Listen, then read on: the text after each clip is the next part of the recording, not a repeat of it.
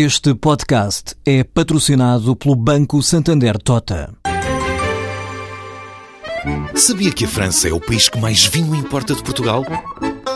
E que os Estados Unidos são o maior importador de calçado do mundo? Ou quais as empresas que importam mais azeite português? No portal Santander Trade, encontra todas as respostas para internacionalizar a sua empresa, desde mercados a procedimentos, redes de contactos e ferramentas para dinamizar a sua atividade exportadora. Descubra mais em santandertrade.com. Santander Tota, um banco para as suas ideias.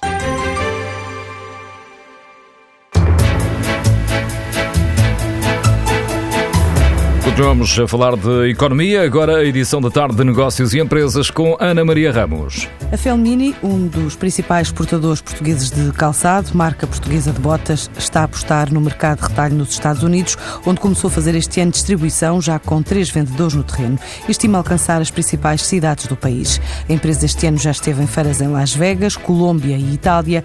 Agora quer apostar forte no mercado norte-americano, tal como disse a TSF Joaquim Moreira da Silva, gerente e dono da Felmini. Nós este, este ano eh, começamos a fazer o mercado a retalho na América. Retalho, quando falo retalho, é loja a loja. É? Temos clientes grandes, mas esses clientes são aqueles que trabalham com as lojas deles. Não? é? Nós agora queremos, ir mais além, fazer o retalho na América, como fazemos em todo o mundo. América Estados Unidos. E nós vamos fazer todas as cidades imp- importantes, embora estejamos no mercado já há vários anos, o que é não o retalho. Agora temos agentes de malas. Estão neste momento a trabalhar já três vendedores. Estamos no Canadá já há dois anos, na Austrália, Nova Zelândia, com distribuidores e estamos a crescer um bocadinho em todos eles. A Felmini é um dos principais vendedores de botas portuguesas em Itália, o mercado onde tem cerca de 400 clientes e 600 pontos de venda e pesa cerca de 35% na faturação da empresa, logo seguido de França e da Alemanha.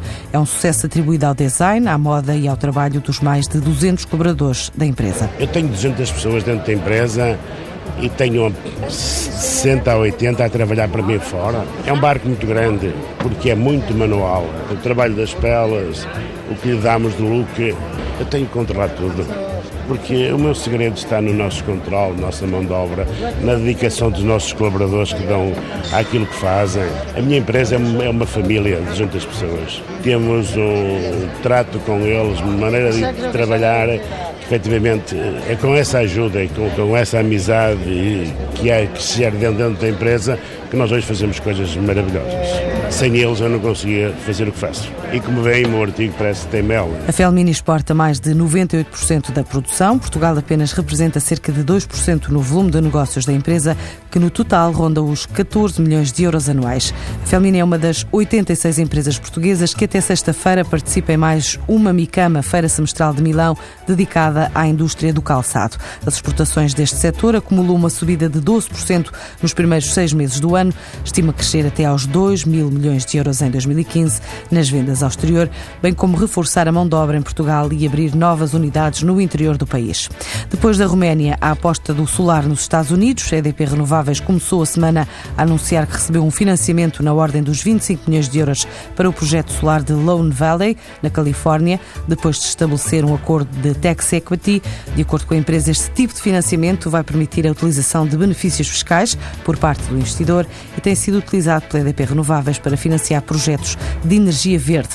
Sem referir quem ficou com esse interesse económico, a EDP Renováveis adianta que a construção começou este ano para um parque com capacidade de 30 megawatts e deverá ficar concluído no quarto trimestre deste ano. Este projeto já tem assegurado dois contratos de venda de energia com duração de 20 anos com a Southern California Edison Company, uma subsidiária da Edison International. Carlos Brandão foi nomeado presidente do Barclays em Portugal, o gestor licenciado em Economia com um Master em Gestão e Estratégia Empresarial pelo ISEG, também Master da Universidade Católica. Já trabalhou em instituições como o Banco Santander Tota e o BBVA. Está agora no Barclays desde 2008 e é desde o início do ano o principal interlocutor do banco junto dos reguladores portugueses. Carlos Brandão vai ainda acumular a atual função de diretor de área de risco.